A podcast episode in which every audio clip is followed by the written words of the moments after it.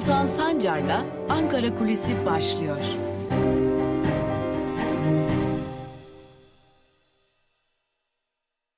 Merhabalar, iyi haftalar ve tabii ki yeniden iyi yıllar sevgili Özgürüz Radyo dinleyicileri ve Özgürüz Radyo'nun YouTube hesabının sevgili takipçileri. Yeni yılın ilk Ankara Kulisi programıyla sizlerleyiz.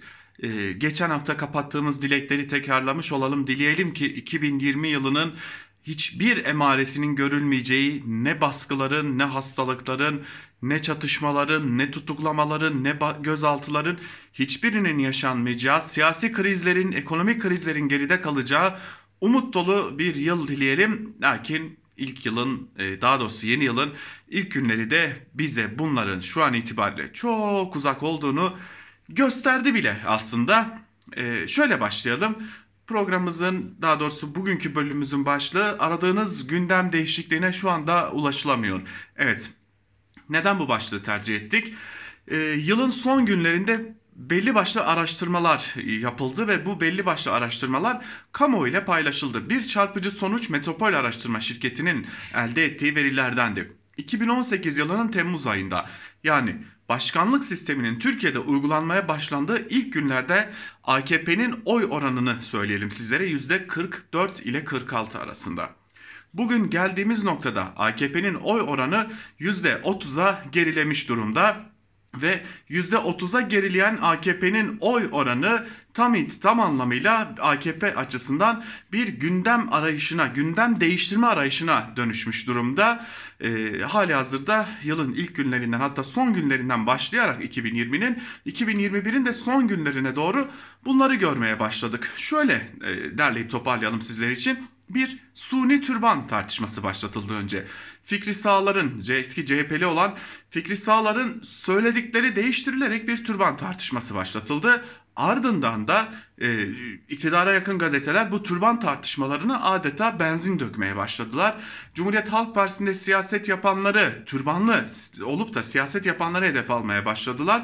Hatta o kadar ileri gittiler ki e, Cumhuriyet Halk Partisi Genel Başkanı Kemal Kılıçdaroğlu, CHP İstanbul İl Başkanı Canan Kaftancıoğlu ile çeşitli alış, alışılışlara katılanları e, bir biçimde hedef aldı. Türbanlı siyasetçileri hedef aldı. E, doğrudan doğruya Cumhurbaşkanı Erdoğan'ın da açıklamaları vardı bu konuda. Tabi Türkiye bir anda ta yıllar yıllar evvelinde neredeyse 2010 yılının da evvelinde kalmış olan 10 yıllık eski bir tartışmaya tekrar döndü.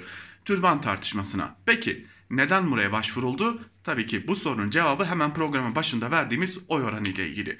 Kararsızlar dağıtılmadan AKP'nin yılın 2020 yılının son günlerinde yapılan son anketlerde ortalamadan elde edilen sonuç gösteriyor ki AKP'nin kararsızlar dağıtılmadan oyu %30'lara gerilemiş durumda ve yaşanan ekonomik kriz, sermaye krizi ve e, bilimum siyasi krizler özellikle AKP tabanında çok ciddi bir şekilde e, kararsızlar grubunu yaratmış durumda. Toplumun %28'e yakın bir bölümü kararsızlardan oluşuyor ve bu kararsızların büyük bir bölümü de AKP seçmeninden oluşuyor. Çok daha ilginç bir sonuçta Milliyetçi Hareket Partisi'nin seçmeninin yarısı, muhalefet partilerinin ise seçmeninin tamamı Cumhurbaşkanı Erdoğan'ın görev yapma biçimini onaylamıyor. Yani Cumhurbaşkanı Erdoğan eksik şekilde görevlerini yapıyor diyor ya da bu tarzı beğenmiyoruz diyor.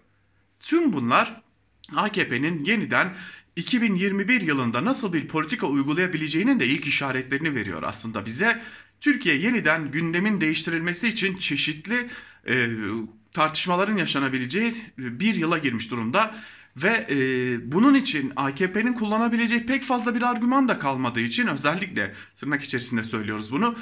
Dış güçler sözleri e, dış güçlerin baskısıyla sözleri ya da ekonomimiz dış güçler yüzünden bozuldu söyleminden tamamen vazgeçti zaten AKP. Çünkü Berat Albayrak'ın gidişiyle ve ekonomide ekonomi kuramlarına uygun adımların atılmasıyla çok düşük de olsa bir düzelme söz konusu. Tabi bu düzelme e, piyasalar açısından söz konusu yoksa işçi ve emekçiler açısından herhangi bir düzenle, düzenleme ya da düzenleme yok. Ancak AKP tüm bunları gördüğü için geçmiş mağduriyetlere sığınma çabasında Türkçe ezan tartışması, türban tartışması bunlardan bazıları. 2021 yılının nasıl geçebileceğine dair ilk işaretleri bunlar veriyor. Dediğimiz gibi tüm bunlarda AKP'nin kaybettiği taban arayışına yeniden başlamasının e, anlamını taşıyor aslında. Lakin bu tartışmalar devam ederken yani Türkçe ezan tartışması, Kur'an-ı Kerim tartışması, türban tartışması devam ederken e, konuştuğumuz, görüştüğümüz birçok e, kamuoyu araştırma şirketinin e, yöneticileri özellikle bir noktanın altını çiziyorlar. Türkiye kamuoyu artık bunlara e, karnı tok. Hani bu tartışmaları artık Türkiye kamuoyu görmezden geliyor. Bu tartışmalar Türkiye kamuoyunda oy verme tercihlerini etkilemiyor. Ve burada başka bir not, not daha düşüyor. E, kamuoyu araştırma şirketlerinin e, yöneticileri şunu söylüyorlar. Evet Türkiye'de AKP iktidarında çok ciddi bir çözülme var. Lakin Türkiye'de ciddi bir muhalefet yok. Ve Türkiye'deki en büyük eksikliğin bu olduğuna işaret ediyorlar ve kararsızlar grubunun giderek büyümesinin de bundan kaynaklandığını yani son araştırmalarla %28'lik bir kararsızlar grubunun oluşmasının da buradan kaynaklandığını belirtiyorlar. Ali Babacan'ın Deva Partisi kongresinde yaptığı konuşmanın yeteri kadar etki getirmemesi, Meral Akşener'in Kürt seçmene ulaşamaması, CHP Genel Başkanı Kemal Kılıçdaroğlu'nun ya da bir bütün CHP'nin beka söylemi ya da e, söz konusu vatansa gerisi teferruattır söylemi e, üreten iktidarın peşinden özellikle dış politikada iktidarın e, gittiği yoldan gitmeye çalışması bir biçimde seçmende karşılık bulmuyor ve içerisinde bulunduğumuz kararsızlar grubu giderek genişliyor. İşte Türkiye 2021 yılında olası erken seçimi ya da zamanında seçimi ne olursa olsun bunları konuşurken bu kararsızlar grubunu kendi yanına çekmeye çalışan AKP'yi ve bu kararsızlar grubunu etkilemeye çalışacak muhalefeti görecek. Bu yüzden de Türkiye'nin 2021 yılında geride bıraktığını düşündüğümüz tartışmalar yeniden alevlenecek gibi görünüyor. Ankara Kulisi'nin ilk programını, yılın ilk programını bu bilgilerle tamamlayalım. Yarın yine Özgürüz Radyo'da görüşebilmek umuduyla diyelim. Hoşçakalın.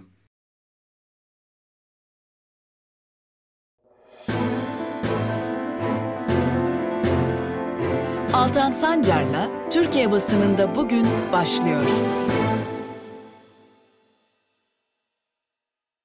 Günaydın sevgili Özgürüz Radyo dinleyicileri. Yeni yılın ilk Türkiye basınında bugün programıyla sizlerle birlikteyiz. Dileriz ki hep iyi gelişmelerle, umut dolu ve yüzümüzü güldüren gelişmelerle karşınızda olabiliriz. Sözü çok uzatmayalım. Gazete manşetleriyle başlayalım. Ardından da günün öne çıkan yorumlarıyla devam edeceğiz. İlk olarak Cumhuriyet Gazetesi'ne göz atıyoruz. Cumhuriyet Gazetesi'nin manşetinde salgında bile dayatma sözleri yer alıyor ve şunlara yer veriliyor. Okullarda 4-22 Ocak arasında yapılacak seçmeli ders, ders tercihleri öncesinde Eğitime Destek Platformu adıyla örgütlenen iktidar yanlısı TÜGVA, TÜRGEV, İlim Yayma Cemaati ve e, Vakfı Ensar Vakfı Önder ve Türkiye Diyanet Vakfı milli ahlaki değerleri benimseyen öğrenciler yetiştirmek için harekete geçti. Platform öğrencilerin Kur'an-ı Kerim ve Peygamberimizin hayatı derslerini seçmesi için 81 ilde camilerden vaaz verilmesinin yanı sıra Kur'an kurslarından yardım istedi. Seçmeli derslere müdahale çalışmalarını okulları imam hatipleştirme olarak nitelendiren eğitim sendikaları suç işlendiğini belirtti denmiş haberin ayrıntılarında. Öğretim üyeleri ayakta başlıklı bir diğer haber ise şöyle. Boğaziçi Üniversitesi rektörlüğüne dışarıdan atanan AKP'li Profesör Doktor Melih Bulu'ya öğrencilerin ardından öğretim üyelerinden de tepki geldi. Akademisyenler yöneticilerin seçimle belirlenmesi çağrısını yaptı. 1980 darbesinden bu yana Boğaziçi'nde ilk kez kurum dışından atama yapıldığına dikkat çekildi. Faciaya davetiye Sayıştay denetim raporu Türkiye Cumhuriyeti Devlet Demiryolları'ndaki büyük tehlikeyi ortaya çıkardı. Raporda yaklaşık 5000 kilometrelik hattın sinyalizasyon işinin 13 farklı şirkete verildiğine dikkat çekilerek çeşitliliğin azaltılması gerektiğine dikkat çekildi. Farklı sistem, sistemlerin entegrasyon ve işletme güçlüklerinin dikkate alınması gerektiğinin vurgulandığı raporu değerlendiren CHP'li Yavuz Yılmaz, hayati öneme haiz hatların neredeyse üçte ikisinde hala sinyalizasyon yok diye de uyardı şeklinde ayrıntılar aktarılmış. Sansür, tutuklama yasak. Kültür ve sanattaki baskılar, baskıları kayda alan müstahakın 333 sayfalık raporu 3 sözcükle özetlendi. Sansür, tutuklama, yasak. Rapora göre 2020'de kütüphaneler yıkıldı, etkinlikler iptal edildi. Metin Akpınar, Müjdat Gezen başta olmak üzere pek çok sanatçı hakkında soruşturma açıldı diye de ayrıntılar aktarılmış. Cumhuriyet Gazetesi'nin ardından Evrensel ile devam ediyoruz. Yeni yılda sansür hız kesmedi manşetiyle çıkıyor Evrensel Gazetesi ve şunlar kaydediliyor. Ticaret Bakanlığı Tüketicinin Korunması ve Piyasa Gözetimi Genel Müdürlüğü Tele1'de yayınlanan reklam filmi nedeniyle gazetemize 20.953 TL para cezası verdi. Reklam filminde 2 saniye süreyle görünen Nevroz mitinginden bir fotoğraf karesi cezaya gerekçe gösterildi. Sarı, kırmızı ve yeşil renklerde bulunan şal için bir kız çocuğunun terör örgütünü simgeleyen bez parçasını tuttuğu görsellere yer verildiği ifadeleri kullanıldı. E, bu arada hatırlatalım sarı, kırmızı ve yeşil renkleri herhangi bir örgütü simgelemez. Sarı, kırmızı ve yeşil renkleri Kürt halkı açısından önemli renklerdir. E, Kürt halkının e, hayatında yer alan önemli renklerdir. E, ama e, Kürtleri simgeleyen şeyin e, öyle görünüyor ki yargıya göre bir terör simgesi olduğu da belirtiliyor. Sağlıkçılar korunmadan toplum korunamaz başlıklı bir diğer habere geçelim. Temizlikten hasta bakımına veri kayıttan dayanış, danışmaya kadar büyük bir zincir oluşturan sağlık iş kolunun görünmeyen yüzü sağlık işçileri pandemi sürecinde günde 12 saat Covid riski altında ve kimi hakları gasp edilerek çalışıyor. Sağlık hizmetinin bir bütün olarak verildiğini ifade eden sağlık iş, sağlık iş üyesi işçiler çalışma koşullarının iyileştirilmesini gerçek bir kadro ve ek ödemede talep ediyor. İşçiler, sağlıkçılar korunmadan toplum korunamaz diyor şeklinde ayrıntılar aktarılmış. Geçelim Bir Gün gazetesine örgütlü azınlıkla yönetmek istiyor manşetiyle çıkmış. Bir Gün gazetesi de ve manşetin ayrıntılarında şu cümlelere yer veriliyor. Düşüşü engelleyemeyen Erdoğan tutunacak dal, ayağını basabilecek kaya parçası arıyor. Önce düşmekten kurtulayım sonra tırmanırım diyen Erdoğan ilk olarak cemaat, tarikat ve onların etkisinde olan kesimlerin tam desteğini almak istiyor. İslamcı muhafazakar söylemi sertleşti. Böylece bir yandan tavanda konsolidasyonu sağlarken ülke gündemini de istediği mecrada tutuyor. Çağrı duyuldu. Cemaat ve tarikatlar arasındaki trafik çok hızlandı. İlk görevleri AKP'nin tabanda yaşadığı çözülmeyi engellemek ve iktidar uygulamalarının sözcüsü olmak. Muhalefet kolluk ve yargıyla cendere altına alınırken saha görevi bunların olacak. Hem muhalefete hem de ortağı MHP güç gösterisi yaparken örgütsüz milyonlara da kaderine razı ol denilecek diye ayrıntılar aktarılmış. Bir çürük elmeye muhtaç haldeyiz başlıklı bir diğer haberi aktaralım. İktidar ülkedeki yoksulluğu görünmez kılmak istese de halk perişan halde. İstanbul'da kurulan sem pazarlarında yaşananlar durumun vahametini gözler önüne serdi. Yurttaşlar ucuz ürünü alabilmek için pazara geç saatte gidiyor. Tezgahlar toparlanmaya başlandığında ise yerlere atılan ve tezgahta kalan ezik çürük meyveleri toplama telaşına girişiyorlar. İsmini vermek istemeyen bir yurttaş akşam üzeri biraz ucuz olur daha ucuz bir şey alırız diye geliyoruz. Bir esnaf ise şunları anlatıyor. İnsanlar bir çürük elmaya muhtaç. Bana sağlam elma verme diyor. Bana çürük ver yeter ki ben çoluk çocuğuma götüreyim diye de götüreyim de bir fayda görsün. İnsanlar alamıyor, anlıyor musunuz? İnsanlar aç denilmiş haberin ayrıntılarında.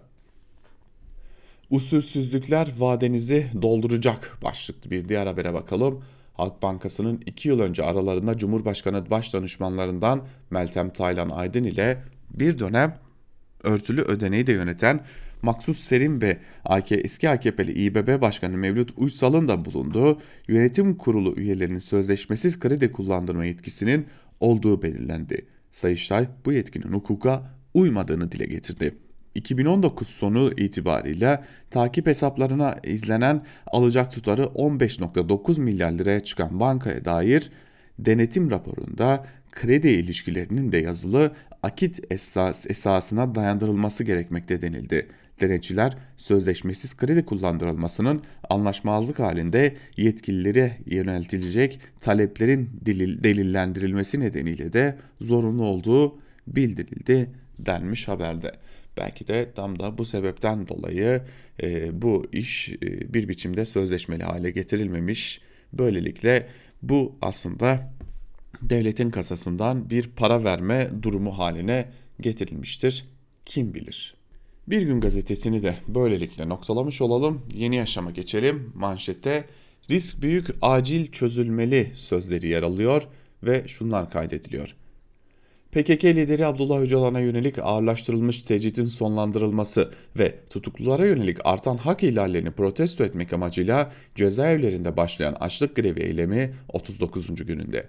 Salgın döneminde açlık grevi yapan tutuklular için riskin iki katına çıktığını belirten Ceza İnfaz Sistemi'nde Sivil Toplum Derneği Savunuculuk Koordinatörü Berivan Korkut duyarlılık çağrısı yaptı. Getirilen kısıtlamalar nedeniyle tutuklularla daha çok mektuplar üzerinden iletişim sağladıklarını belirten Korkut, bu dönemde başlatılan açlık grevleri bir öncekinden farklı olarak pandemi döneminde başladı. Pandemi risk altında yürütülüyor. Sağlıkçılar salgın döneminde açlık grevinin iki kat daha risk taşıdığını belirtiyor. Hiç kimse hayatını kaybetmeden sorunların çözülmesini talep ediyoruz. Rahatınız kaçsın başlıklı bir diğer haber ise şöyle. Malatya'nın Arguvan ilçesinde 10 gün önce bulunduğu sokaktan Malatya Çocuk Esirgeme Kurumu'na götürülen zihinsel engelli bir çocuğun yapılan muayenesinde tecavüze uğradığı ortaya çıktı. Psikolog eşliğinde ifadesi alınan çocuk aile bireyleri dahil yaşadığı mahallesindeki 15 kişinin kendisine şiddet uyguladığını, bazılarının ise tecavüz ettiğini söyledi. Çocuğun anne ve babası dahil 15 kişi gözaltına alındı. Ancak ifadeleri alındıktan sonra 15 kişinin tamamı serbest bırakıldı. Aile Bakanlığı iddialar üzerine çocuğun devlet korumasına alındığını belirtti. Ancak daha sonra yetkililerden farklı açıklamalar gelmeye başladı. Malatya Valiliği ise Adli Tıp Kurumu'nun raporunda istismar bulgusuna rastlanmadığını açıklarken İçişleri Bakanı Soylu da konuyu gündeme getirenlere tepki gösterip yorulduk sizden dedi şeklinde ayrıntılar aktarılmış. Sayın Bakan biz de çocuk istismarcılarından ve onların korunmasından yorulduk. Geçelim Sözcü gazetesine. Manşete üniversitelerde AKP'li rektörler dönemi sözleri yer alıyor ve şunlar kaydediliyor. Profesör Melih Bulu'nun e, Boğaziçi Üniversitesi'ne atanması gözleri rektörlere çevirdi. AKP'li 9 eski vekile ilave olarak AKP'den aday adayı olan isimler de üniversitelere atandı. Daha önce üniversitelerde rektörler seçimle belirleniyordu. En çok oy alan 6 ismi yok 3'e indirip Cumhurbaşkanı'na sunuyor, o da bir ismi atıyordu. Hatta ideali en çok oy alan kişinin atanmasıydı. 15 Temmuz 2016'dan sonra seçimler kaldırıldı. Rektörleri Cumhurbaşkanı atamaya başladı. Böylece AKP ağırlığı belirginleşti. Halen AKP'li 9 eski vekiliyle pek çok vekil ve belediye başkan aday adayı rektör oldu. O isimleri bir hatırlayalım. Vural Kavuncu, AKP'li eski milletvekili Kütahya rektörü. Nuket Hotar, AKP'li eski milletvekili e, İzmir 9 Eylül Üniversitesi rektörü. Necdet Ünüvar, AKP'li eski milletvekili Ankara Üniversitesi rektörü. Ee, Edibe Sözen, AKP'li eski vekil Antep rektörüydü, istifa etti. Necdet Budak, AKP'li eski milletvekili İzmir, e, İzmir'de bir üniversitede rektör.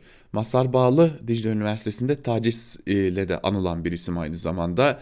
Eski AKP milletvekili ve Nevşehir Üniversitesi'nde rektör. Cevdet Erdöl, AKP'li eski milletvekili İstanbul'da rektör. Cem Zorlu, AKP'li eski milletvekili Konya Necmettin Erbakan Üniversitesi rektörü. Ömer Çomaklı, AKP'den aday adaylı Erzurum Atatürk Üniversitesi'nde rektör. Kabul etmiyoruz, vazgeçmiyoruz başlıklı bir diğer haber ise şöyle. Boğaziçi Üniversitesi öğretim üyeleri Profesör Bulu'nun rektör atanmasına karşı ortak açıklama yaptılar. Şöyle dediler üniversitemizin akademik özelliğini, bilimsel özgürlüğünü ve demokratik değerlerini ihlal eden bu uygulamayı kabul etmiyoruz. Senato'nun 2012'de kabul ettiği ilkelerden vazgeçmeyeceğiz diye de altı çizilmiş. Geçelim Karar Gazetesi'ne. Kiminde iki kat, kiminde hiç yok manşetiyle çıkmış Karar Gazetesi ve şunlar kaydediliyor. Salgından çıkışın tek yolu olarak görülen aşıda onay sürecinin ardından başlayan tedarik yarışı dünyanın terazisini yine bozdu. nüfuslarının iki katı kadar anlaşma yapan batılı başkentler fazla aşıya ilişkin projeler geliştirirken az gelişmiş ülkeler desteklere ya da küresel yardım programlarına bel bağladı. Türkiye'de ise hükümet kaygıları gidermek için yerli aşıyı işaret etti. Depoları garantileyen hükümetler fazlasını ne yapalım projesini masaya koydu. Yeni Zelanda komşulara ücretsiz dağıtacağını duyurdu. Buna karşın Afrika'dakiler başta olmak üzere gelişmişlik düzeyi düşük ülkeler yarış dışı kaldı. Türkiye'de de uzmanlar 120 milyon doz gerekliliğini belirtirken bu aşamada Çin'den 3 milyon doz geldi. Hükümet ise Nisan ayını işaret ederek yerli aşı vurgusu yapıyor. Ancak alternatif için diğer şirketlerle hızlı netice alınacak adımların atılması gerektiği de belirtiliyor. Dolar kriteri memurun semtine uğramıyor başlıklı bir diğer habere bakalım. Hazine garantili köprü ve otoyollara dolar kurundaki artış oranı dikkate alınarak %25 zam yapıldı. Ancak memur ve emekli zamlarında kur yerine bugün açıklanacak olan enflasyon zammı gözetilecek. Yeni yılın ilk gününde yap işlet devret modeliyle yapılan köprü ve otoyollara ortalama %25 zam geldi. Yeni tarifelerin belirlenmesinde ise dolarda son bir yılda yaşanan artış dikkate alındı. Müteahhiti kura karşı gözeten düzenlemenin ardından gözler bugünkü memur ve emekli zamlarına çevrildi. Ancak memur zammındaki kur kriteri değil enflasyon oranı dikkate alınacak. TÜİK'in Aralık verilerine göre nihai rakam belli olacak. Devlet memurları, sözleşmeliler, geçici personel ve memur emeklileri zamlı maaşlarını ve enflasyon farkını 15 Ocak'ta alacak diye de ayrıntılar aktarılmış. Ve gerçeklerden iktidarın gazetelerindeki toz pembe yalanlara geçelim. İlk olarak Sabah gazetesiyle başlıyoruz. Kan donduran tecavüz çığlığı manşetiyle çıkmış ve şunlar kaydediliyor. Örgüte katıldığım 45. günümde ilk tecavüz yaşadım. Banyo yapmak için gittiğimizde de bizden sorumlu örgüt lideri Yusuf Zerdeş Kod Aslan Kalkan bana tecavüz etti diye bir haber aktarılmış. Ee, örgütten kaçanların ifadesi olduğu belirtilerek bir haber aktarılmış. Gazetenin manşetinde bugün bunu vermişler. Bir diğer e, haber ise şöyle CHP fırsatını bulsa başörtüsünü yasaklar. AKP Grup Başkan Vekili Özlem Zengin başörtüsü konusunda CHP'nin iki yüzlü siyaset anlayışı var. 2008'de özgürlükleri ortaya koyan başörtüsü ile ilgili kanunu CHP Anayasa Mahkemesi'ne götürdü. En küçük fırsat olsa yine aynı şeyi yaparlar diyor. Yani şunu söylüyor. Biz 12 yıl 13 yıl öncesinin tartışmasını canlı tutacağız. Haberiniz olsun. Ancak bu tartışmayı canlı tutarak e, buradan medet umarak e, belki bir şeyler tutturabilir, belki bir noktada tabanımızı konsole, konsolide edebiliriz umuduyla devam ediyor Özlem Zengin. Geçelim Hürriyet gazetesine. Gazetenin manşetinde Kristina muamması sözleri yer almış ve şunlar kaydedilmiş. Ukraynalı Kristina Noiska'nın Bodrum'daki evinde ölü bulunması ile ilgili sır perdesi aralanamadı polis cinayet veya intihar ihtimali üzerinde duruyor. Kristina'nın cesedinin yanında kollarındaki kelepçenin boş kutusu bulundu. Kelepçenin anahtarı da kutunun içindeydi. Polis kelepçeyi kimin iç sipariş ettiğini tespit et etmeye çalışıyor. Sitenin güvenlik görevlisi Kristina'ya 30 Aralık'ta bir kargonun geldiğine, daha sonra da eve giren çıkan olmadığını söyledi diye ayrıntılar aktarılmış. Hiçbir ordu bunu başaramaz başlıklı bir haber ise şöyle. Milli Savunma Bakanı Hulusi Akar çok önemli mesajlar verdi.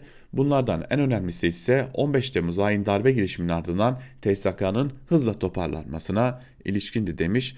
Eh, Ahmet Hakan bugün de gündemi bu şekilde e, değiştirmeye çalışmış Hulusi Akar'la söyleşi yaparak e, ama bir türlü nedense herhangi bir şekilde kendilerinin muhalefetin sesi de olduklarını göremiyoruz. Ha, bu arada belirtmeden de geçmeyelim.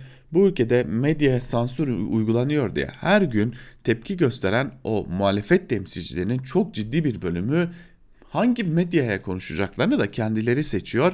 Ee, biz e, ya da herhangi bir medya kuruluşu kendilerine bir teklif götürdüğünde özellikle muhalefetin üst düzey bazı temsilcileri e, çok ciddi bir şekilde e, ya biz konuşmak istemiyoruz gibi cümlelerde kuruyor. Bunu da söylemeden geçmeyelim. Geçelim Milliyet gazetesine. Kadına şiddete sıfır tolerans manşetiyle çıkmış Milliyet gazetesi. Kendilerine güldürüyorlar sadece. Ayrıntılara bakalım. Adalet Bakanlığı Aile Sözer ve Pınar Gültekin cinayetlerinin bir daha yaşanmaması ve kadına yönelik şiddetin son bulması için sıfır tolerans parolasıyla hareket ediyor. Bu çerçevede kadına etkin koruma sağlanması için ısrarlı takip mağduru 99 kadın nüfus ve kimlik bilgileri 409 mağdurun iş yeri değiştirildi. 6017 mağdurun ise kimlikleri gizlendi denilmiş. Ee, şimdi hemen size e, bir rakam vermek istiyorum sevgili dinleyiciler. Bu rakam sadece 2020 yılında katledilen kadınlara dair tam 383 kadın, evet tam 383 kadın bir biçimde 2020 yılı içerisinde katledilmiş ve yine bir bilgi paylaşalım, ek bir bilgi. Sadece 3 kadın 2021 yılında katledilmiş durumda. 2021'e gireli e, henüz 4 gün olmuşken 2021 yılında 3 kadının da katledildiğini belirtelim. İşte sıfır tolerans. %60 aşıyı ilk 3 ayda yaptıracak başlıklı bir haberi aktaralım. Vatandaşların %19'u koronavirüs aşısı hazır olduktan hemen sonra aşı olmayı düşündüğünü beyan ediyor. İlk 3 ay içinde aşı olacağını söyleyenlerin toplam oranı %41. %23 ise ne zaman aşı yaptıracağı konusunda henüz fikir beyan edemiyor. Aşı olmayı reddedenler ise %14'lük bir kesim denilmiş haberin ayrıntılarında. Bu arada %23 e, ne zaman aşı yaptıracak konusunda henüz fikir beyan edemiyor. O %23 yalnız değil, iktidar da henüz ne zaman Türkiye'de %60'ı, 70'i, 80'i aşılayabileceği konusunda herhangi bir fikir beyan edemiyor. Sadece umut satıyor. Ve geçelim Yeni Şafak'a manşette bu mücadeleyi kazanırız sözlerine yer verilmiş ve şunlar kaydediliyor. Kadına şiddet ve cinayetler hala büyük bir yara olsa da 2020 yılı şiddetle mücadelede umut veren bir yıl oldu.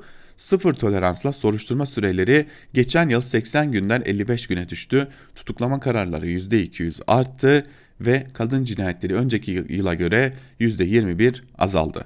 Peki gerçekten öyle mi? Hemen onu da sizlerle paylaşmış olalım. 2020 ee, yılında 383 kadın katledildi dedik. 2019 yılında 418 kadın katledilmiş. Yani övündükleri durum bu. 383 kadın e, öldürülmüş olması övündükleri bir gerçeklik. Ee, ne diyelim yani Allah akıl fikir versin. Ve Akit'e bakalım. Akit'in manşetinde ise Ekrem Koç'a diyet ödüyor sözleri yer almış. Seçim döneminde Koç Holding'den en büyük desteği gören CHP'li İmamoğlu'nun grup bünyesinde faaliyet yürüten Otokoç otomotiv firmasını milyonluk ihalelerle ihya ettiği ortaya çıktı denilmiş haberde. Bakın şimdi az önce ne deniliyordu? Ee, bir biçimde kadın cinayetleri azaldı devam ettireceğiz deniliyordu. Bakın sür manşette ne yer alıyor akitte? Nafaka zulmü mezarda mı bitecek? Mecliste gündeme alınacak yasal düzenlemeler arasında yer alan nafaka ödeme sistemi ile ilgili yasal değişiklik geciktikçe nafakazedelerin hayatları da kararmaya devam ediyor. Bakın bu nafaka düzenlemesinin ardından bu kesimin bir sonraki talebi şu olacak.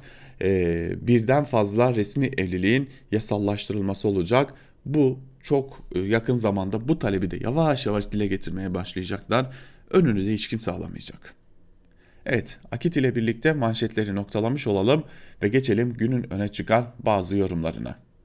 İlk olarak Murat Sabuncu'nun T24'teki yazısıyla başlayalım. Millet İttifakı türbanda kayıp yaşamadı ama Kürt sorununda hep duvara çarpıyor başlıklı bir yazı kaleme almış Sabuncu ve yazısının bir bölümünde şunlar kaydediliyor. Başörtüsü türban tartışması muhalefetin özellikle CHP'nin aleyhinde olabilecekmiş gibi başladı. Ama vitrin mankenin sözüyle Erdoğan ötekileştirmeyi kendi tabanında da rahatsızlık yaratacak şekle dönüştürdü. Bir süredir cuma namazları çıkışı gazetecilerin sorularını ilticalen yanıtlayan Erdoğan, prompterdan yazılı metinden okumadığı zaman polemikler kendi aleyhine dönebiliyor. Türban başörtüsü konusu buna örnek. Gelelim iktidar ortaklarının kangrene döndürdüğü muhalefetin top çevirdiği Kürt sorununa. Bu konuda Millet İttifakı'nda kafalar karışık. Özellikle İyi Parti'de. Partinin genel başkanı Meral Akşener bu konuda farklı bir şey söylemek istiyor ama partisinden sürekli değişen isimler konuyu konuşulmayacak hale getiriyorlar. Sanırım kaçırdıkları bir nokta var. AKP'nin ve MHP'nin söylediklerini tekrarlayarak onların yolundan gidilerek iktidara alternatif olunamaz. Ayrıca Kürt sorunu yokmuş gibi davranılarak bu konuda yeni, birleştirici, yapıcı öneriler politikalar getirilmeden Türkiye'nin demokratik geleneği planlanmakta zorlaşır. Sağ siyasette 92 yılında Süleyman Demirel'in Kürt realitesini tanıma çıkışı, 99 yılında Mesut Yılmaz'ın Avrupa'nın yolu Diyarbakır'dan geçer cümlesi sonu getirilememiş olsa da bir arayışın ifadesiydi. Şimdi Kürtlerin %10-12 oyu, oyu var ona göre seçime doğru bir şey söyleriz ya da 2019'da yerel seçimlerde olduğu gibi özellikle büyük şehirlerde fark ettirmeden dayanışırız diye hesap yapmak memlekete de yarar getirmez.'' İyi Parti Genel Başkan Yardımcısı Yavuz Ağralioğlu'nun Habertürk'te Eren Eğilmez'in sunduğu Gerçek Fikrin Ne programında söylediklerini okuyunca bırakın yeni bir söz, yeni bir yol aramayı en azından iktidar kadar ayrıştırıcı bir dile sahip olduklarını düşündüm. Ağır, Ağır Alioğlu programda şöyle konuştu. Selahattin ismini çok görürüm. Demir, Demirtaş demeyi seviyorum aslında. Selahattin Sırrı, Hasif Fatma, Emine ismini çok görüyorum. Çünkü bu isimler bir araya da yaşama irademizin bin yıllık ter terkibi. Yüz binlerce Emine, Hasip, Selahattin vardır. Türklüğün, Müslümanlığın ortak şöhretli isimleridir bunlar. Biri peygamber kızı, kızıdır, biri şöhretli kumandanların ismidir. Bu topraklardaki aidiyet dünyamızın, kültür dünyamızın isimleridir.'' Ahmet Türk ismiyle insan milletine fitne olur mu? Hasip Allah'ın sıfatlarındandır.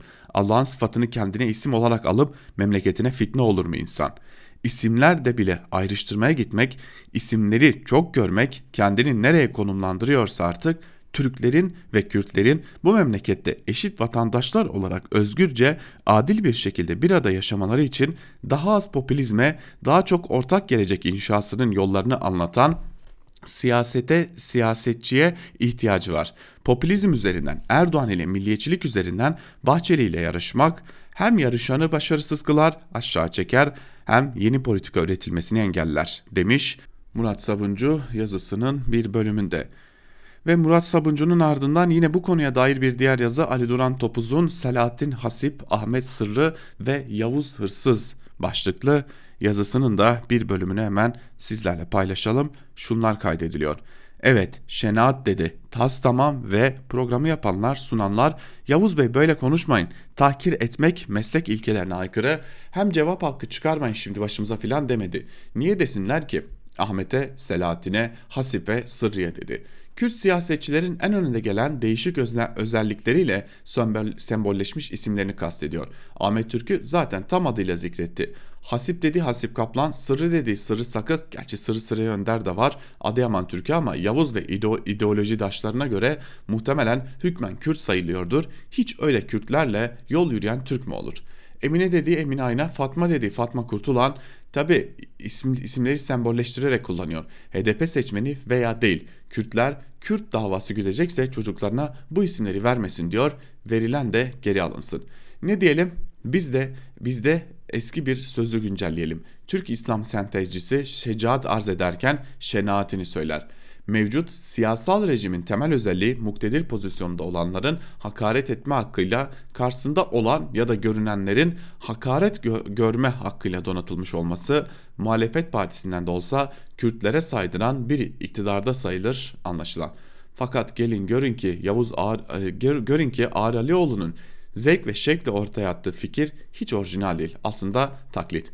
Berbat bir taklit. Hem de sözüm ona karşısında durdu. Türkiye için kötü olduğuna inandığı iktidar partisine ait bir sözün taklidi. Şimdi Ağar Alioğlu'nun e, Ağar Alioğlu gibi iktidar karşıtı olduğuna inanmamızı isteyen Gelecek Partisi lideri Ahmet Davutoğlu başbakanken hani Suru Toledo yapmak için canla başla neşeyle çalıştığı günlerde 1 Mayıs 2015'te şöyle demişti. Artık ona Selahattin Demirtaş demeyeceğim. Niye demeyeceğim? Çünkü Selahattin Eyyubi hatırlatır bize Selahattin Eyyubi'yi. İnsan sormadan edemiyor. İyi Partili Yavuz Ağar Alioğlu, Gelecek Partisi Genel Başkanı Ahmet Davutoğlu'nun klonu mu? Her şey birden mi klonlanmış? Şirk, kibir, mitomani, büyüklenme, tarih, ilahiyat. Selahattin adını Selahattin Demirtaş'tan çalmaya kalkan Davutoğlu'nun bu ırkçı başbakanlık projesini Sırrı, Ahmet, Fatma, Emine ilaveleriyle zimmetine geçirdiğini gören neden olmasın. Üstelik lafın orijinali iktidarın başbakanına ait olduğuna göre aslında herkes iktidar partisinden olmasın diye de sormuş Ali Duran Topuz Gazete Duvar'daki yazısında.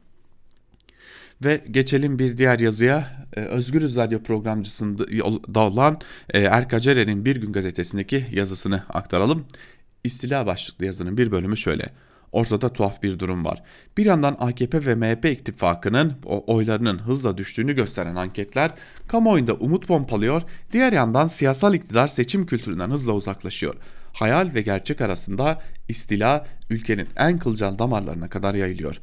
Türkiye seçilmişlerin değil atanmışların geçerli olduğu toplumsal irade yerine kayyımların esas alındığı bir ülkeye dönüştü. Saray rejimi kadrolaşmaya, yeni bir toplum ve ülke yaratma girişimine hız kesmeden devam ediyor. Demokrasi, özgürlükler, layık cumhuriyet adım adım göstere göstere yok ediliyor. Son örnek Boğaziçi Üniversitesi oldu. Seçilmiş rektör dönemi bitti, iki dulak arası rejimin atanmış rektör dönemi başladı. Daha önce 7'si eski milletvekili AKP'ye yakın 12 isim Ankara, Ege ve 9 Eylül gibi üniversitelere rektör olarak atanmıştı. 12 Eylül darbesinden bu yana ise Boğaziçi Üniversitesi'ne ilk kez dışarıdan rektör atandı.